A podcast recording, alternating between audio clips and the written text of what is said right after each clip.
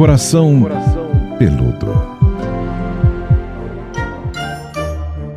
Olá, bem-vindos ao nosso podcast do conteúdo do Eva Jovem Pan, o Coração Peludo, já em sua quarta edição, aqui com a psicóloga Pamela Magalhães para falar sobre relacionamento. Tudo bom, Pamela? Tudo bem, minha querida. Vamos ver se conseguimos falar de algumas temáticas que repercutam em melhorias nos coraçõezinhos peludos ou semi ou quase peludos de quem esteja escutando a gente. Olha, a gente já falou sobre como reconhecer um jogador emocional, o que é ghosting. Saiu da minha vida, mas não saiu da minha cabeça. Se você perdeu alguma edição aí do nosso podcast, procure os anteriores, ouça, manda para aquela pessoa que está precisando de uma ajuda, de um toque. Porque hoje, queridos, a gente vai falar sobre amores de risco. Amor Amores de, de risco. risco. Eu nem sabia que isso existia e a Pamela levantou A essa lebre. questão. Exatamente, Pamela. Então vamos começar definindo o que é esse tal de amor de risco. Perigo,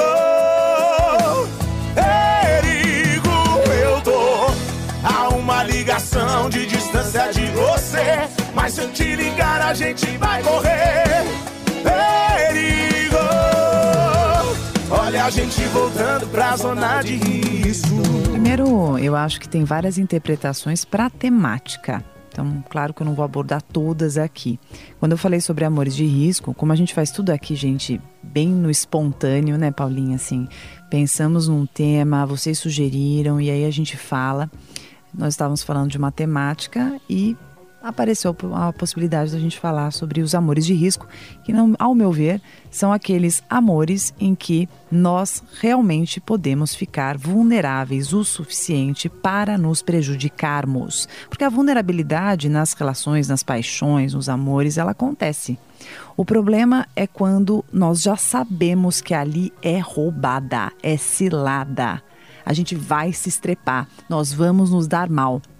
Ou porque já nos demos mal, né? Já nos relacionamos e já soubemos ali do enredo, ou porque já observamos prenúncios de possibilidade de insucesso, seja pela personalidade do indivíduo, seja pela intenção que ele tenha, seja pelo caráter que exista, seja pelo histórico já ocorrido. Então, os amores de risco são todos aqueles em que nós temos a pessoa como o nosso ponto fraco, mas já entendemos que ela não funciona para nós. É tipo um boy lixo que você não consegue desapegar, Bem Pamela? isso. É tipo aquela pessoa que a gente tenta se convencer de que não presta, de que é péssimo, e que é isso e aquilo, e fica stalkeando para descobrir todos os podres que tenha, justamente para que nós cons- consigamos gostar menos, deixar de gostar. Só que o que eu tô tentando aqui com você, Paulinha, hoje, é fazer com que você, que gosta de alguém que não é legal, que não sirva para você, saiba se conscientizar disso para conseguir se afastar. Se ligar. Isso. Então, assim, eu gosto, mexe comigo. E assim, não importa se você tá super bem, tá? Porque tem gente que é o nosso ponto fraco sempre. Se tá super Ai, bem, gente, tá tocando a vida. com medo e- disso aí que você falou. Pois que é uma é. pessoa que pode aparecer, por exemplo, você tá super bem, Isso. até de repente com alguém, vivendo Superada, uma né? legal, aí pode acontecer dessa Uhum. pessoa vir. Assombraçãozinha. Ai, que horror. Total. Então, se eu entendo que é uma relação de risco, porque às vezes a pessoa é legal, entendeu? É legal como amigo, é legal com outra pessoa, é legal de longe, na neblina, mas assim, já sabemos que na convivência não é muito legal. Ah, porque trai, ah, porque é mentiroso, ah, porque é uma pessoa controladora, ah, porque é ciumento extremamente possessivo, ou porque é uma pessoa que hum, é oportunista, ou porque é uma pessoa que não consegue se comprometer. São N as razões. Então, sabendo disso, gosto, não me faz bem, então mantenho distância. Por quê, Paulinha? Porque Além da gente ficar fazendo as campanhas com as amigas, com os amigos, pra tentar se convencer que não gosta e tal, e não adiantar em nada, né? Porque no primeiro encontro já, né? Tananana, não funciona.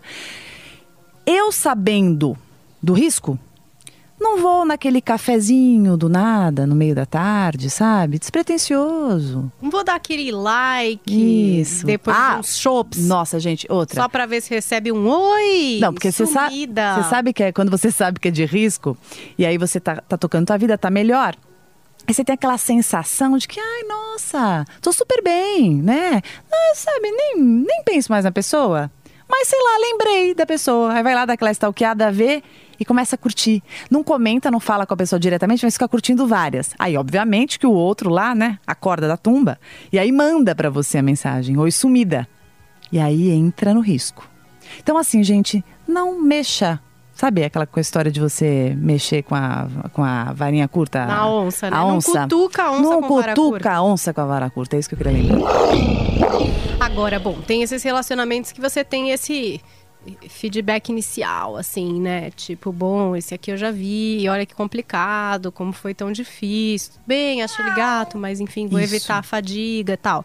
Agora, e quando a pessoa meio aparece e é uma paixão, aquela que some o seu chão, assim. Avassaladora. Você nem sabe se a pessoa é boa, se é ruim, se é nada. Você só sabe que é totalmente de risco porque você está entregue.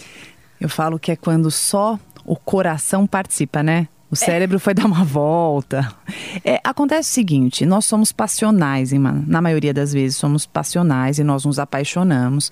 E quando rola esse lance de pele de química, é bonito eu falar aqui, eu posso ficar falando cinco dias com você. A questão é que quando acontece é muito difícil. Por isso que eu digo que, claro, na hora que aconteceu, não adianta ficar forçando pra você, aí pensa agora tal. Aconteceu, aconteceu, né? Não vai ter como, como é, apagar o que já foi escrito. Agora, o que a gente pode fazer é ficar atento com esses comportamentos e perceber um pouco, né, qual, qual é o andar da carruagem, para que a gente não alimente o que, o, o que pode virar a ser, o que pode permanecer. Né? Aconteceu, aconteceu. Me apaixonei, apaixonei. Mas existem paixões que não são viáveis. Ah, foi uma delícia na hora que aconteceu. A gente tem uma química incrível, mas não tem estabilidade. Mas a pessoa também me faz sofrer muito. Mas eu tento é, que as coisas sigam de uma maneira e no final a pessoa faz que siga de outra. Então, eu acho importante, assim, análise de todo o contexto. Senão, eu fico, naque... eu fico só olhando um pedaço. Eu falo muito isso para meus pacientes. Gente, não olhe só um pedaço da história.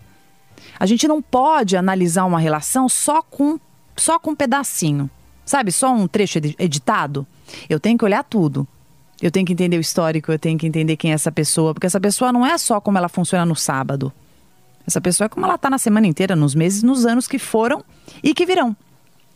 Então, olha o todo, né? Existem relações que sim, vão mexer muito conosco, vão tirar a gente do sério, mas que não são relações que nos fazem bem. Senão a gente fica alimentando ciclos destrutivos. E por isso a gente tem tantas relações tóxicas, abusivas por aí e tanta gente sofrendo.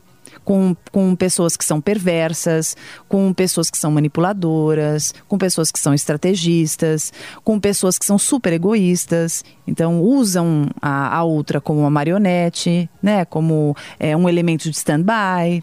Por aí Tem- vai. Você acha que tem gente, Pamela, que, por exemplo, tipo isso, tá? Fica muito apaixonada, é uma apaixonite louca, assim. Aí a pessoa tem Muitas. esses momentos muito incríveis, enfim, quando dá certo. Aham. Outros em que você, enfim, tá lá meio que não vivendo uma relação completa, mas muito apaixonada, querendo ter uma segunda, uma terceira E vez. acontece. Uhum. ou até acon- acontece, sei lá, mas, mas assim, não é não tá indo para aquele lugar que você gostaria. Não evolui. É, exato. E aí tem muita gente, muitas amigas minhas, por exemplo, já ouvi falar, tipo assim, eu sei, não vai dar em nada, mas eu tô sem estrutura agora para negar isso. Eu quero viver o que ele tiver para me entregar, o que ela tiver para me oferecer agora. Se eu escutasse isso de uma paciente, eu diria viva. Até porque eu acho que o que pode parecer problema para mim e não é para você, não é um problema. Tá? O problema é só quando eu identifico que isso é um problema. Então, é, eu penso que a gente só tem que mexer nas coisas, só tem que efetivar alguma mudança quando nós estamos nos sentindo mal e lesionados. Se todo mundo está apontando para você que a tua relação não é saudável, mas você está super feliz e bem, então assim, todo mundo tem uma impressão, todo mundo está sofrendo e você não. Ah, mas é lógico, mas é claro, gente. Isso é um princípio para todo mundo que está escutando e fala, ah, eu quero carregar falando para terapia, minha amiga, minha mãe, meu pai. Se a pessoa não identifica o problema, o problema não existe. Isso é super polêmico que eu tô falando, mas assim, é factível, tá, gente? Eu sou terapeuta. Quando entra ali alguém carregando outra pessoa pra terapia e eu vejo que a pessoa não quer, eu não forço nem um pouco. Olha, é o seguinte, quando você enxergar isso, se você enxergar, eu tô aqui. Agora, não posso ajudar quem não queira ser ajudado. Agora, se a pessoa vive isso que você está falando e está percebendo um sofrimento e É fica falar. Tem ambivalente. gente que até percebe, mas fala.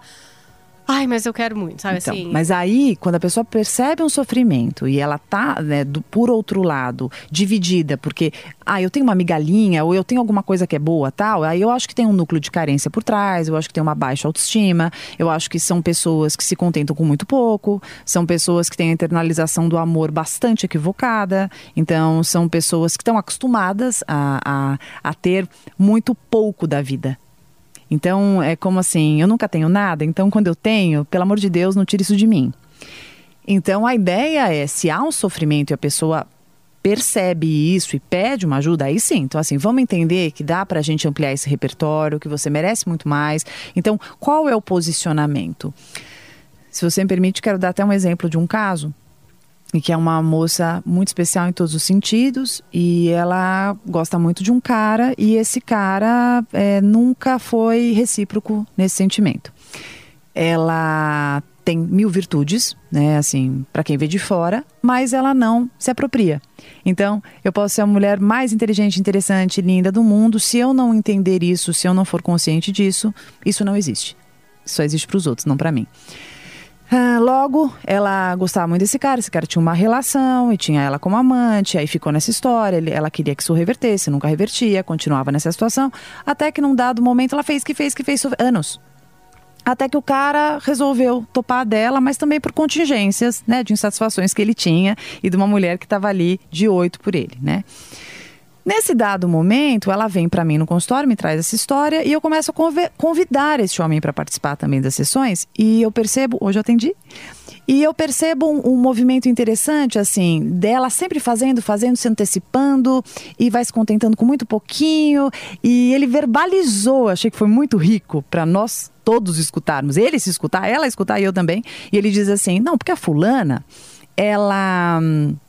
Ela faz muitas coisas pra mim, são viagens, são jantares, surpresinhas, papapá, recadinhos, mensagens, textos, fotos, e eu faço o que ela precisa, que é, que é inseri-la aos poucos na minha vida. Veja que interessante que nós vamos condicionando a nossa relação, que contamos também para o outro o que nós precisamos. E esse outro também vai entendendo que nós precisamos de muito pouco E entrega pouco, né? e entrega pouco. E aí a gente fica com esse conflito, esse conflito de reciprocidade. É complicado, complicado uma situação dessa. Mas eu acho que muita gente faz isso sem perceber, né? Tem Isso. gente que. A desproporcionalidade, esforço- né? Exatamente. Nesse esforço de conquista, é, num começo, claro que todo mundo tá lá dando o melhor de si, usando sua máscara mais bonita, né? E Uhum. Isso. tal. Mas tem gente que mantém esse padrãozinho Isso. meio que pra sempre, enquanto o outro fala: bom, tudo bem, deixa eu ver aqui o que é que eu preciso colocar nessa balança. Então, mas quando eu trago esse. Legal que você está falando, porque quando eu trago esse exemplo, é para quem está escutando começar a pensar como eu, como eu me posiciono na minha relação. Né? Nessa relação que de repente eu me queixo, ou eu sinto que eu poderia ter mais, eu gosto muito, eu sou apaixonada, eu tenho medo de perder. Por exemplo, nesse casal, ele até verbaliza. Ela é insegura. Ela tem ciúme. E, e quem olha de fora, nitidamente você vê um homem que tem uma percepção completamente fragilizada e distorcida de uma mulher que se coloca dessa forma. A maneira que eu me posiciono com você, como minha amiga, por exemplo, é a forma que você vai me enxergar. Se eu não me valorizar, se eu não me posicionar, se eu não contar para você até onde você pode ir comigo, o que eu quero, o que eu preciso, se nós não tivermos espaço para acordos, que tipo de relação a gente vai ter? Então, os saldos relacionais, eles são de total responsabilidade do investimento mútuo.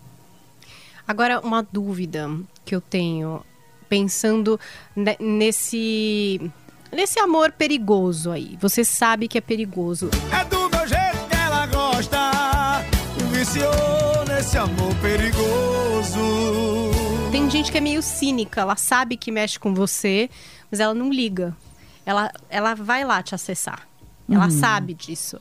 E por mais que você não queira. Ela gosta disso, É, né? às vezes você tá no mesmo ambiente, por exemplo. Porque tudo bem, tem gente que você pode evitar. Tipo, que é isso? Não vejo na rede social. É mais vai que eu fácil, né? encontro na rua, uma pessoa fácil. Agora, quando é uma pessoa próxima, que sabe, que sabe que mexe com você. Você tá lá tentando se preservar e tal, né? Tipo, aham, é, aham. É legal virar e falar assim, querido, show. Sai! Não quero!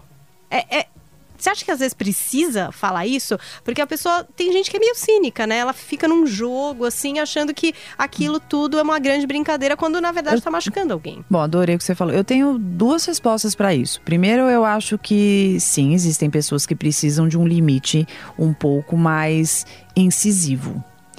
E existem pessoas que, por mais que a gente tente colocar esse limite, ela vai gostar disso e ela vai provocar mais, porque aí ela vai entender que não, realmente, eu mexo com você, então eu vou continuar. Porque a minha intenção é essa, porque eu alimento meu ego com isso, eu tô gostando da brincadeira, porque tem gente que gosta disso, que brinca com o sentimento dos outros. Então eu penso que a gente precisa achar um meio termo disso. Porque nunca sabemos quem é essa pessoa, né? Se ela é mais perversa, se ela, se ela é mais vaidosa, enfim, tem bom senso.